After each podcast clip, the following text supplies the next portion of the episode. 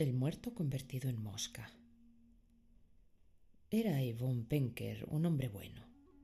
Su mejor amigo, Per Nicole, vivía en una granja al lado de la suya.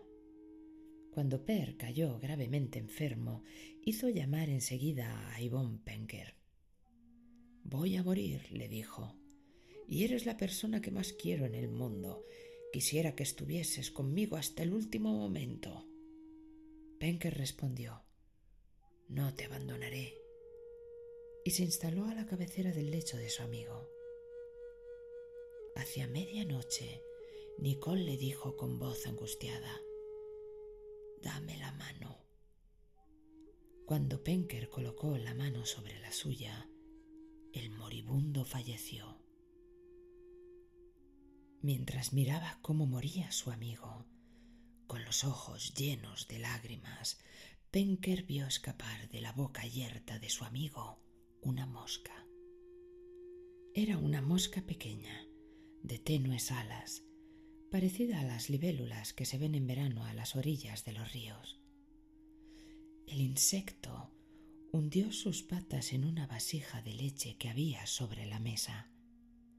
Después revoloteó por la habitación y desapareció pero Yvonne Penker no tardó en verla aparecer de nuevo.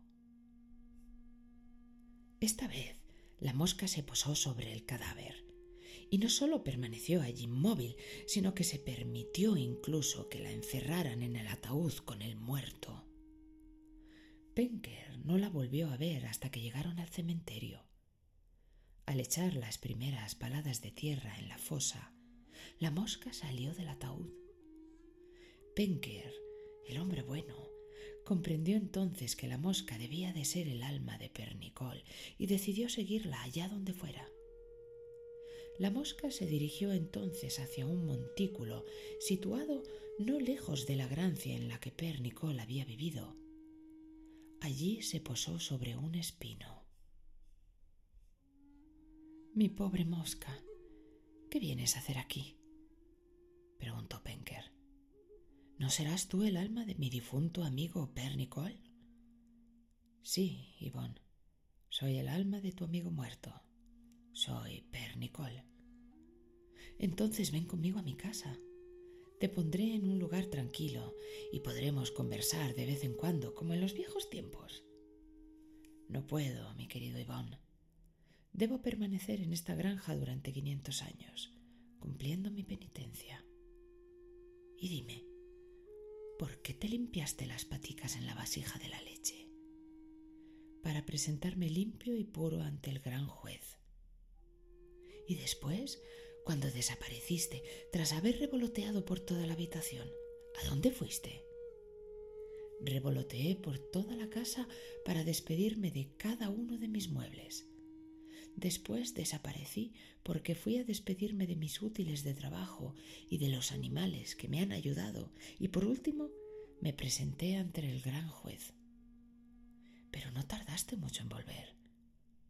Las almas tienen alas para volar muy rápido.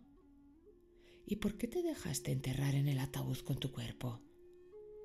Tuve que permanecer allí hasta que el gran juez pronunció mi sentencia.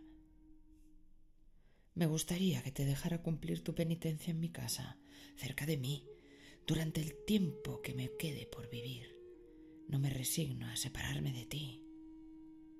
No te aflijas, Yvonne Penker, que pronto estaremos juntos.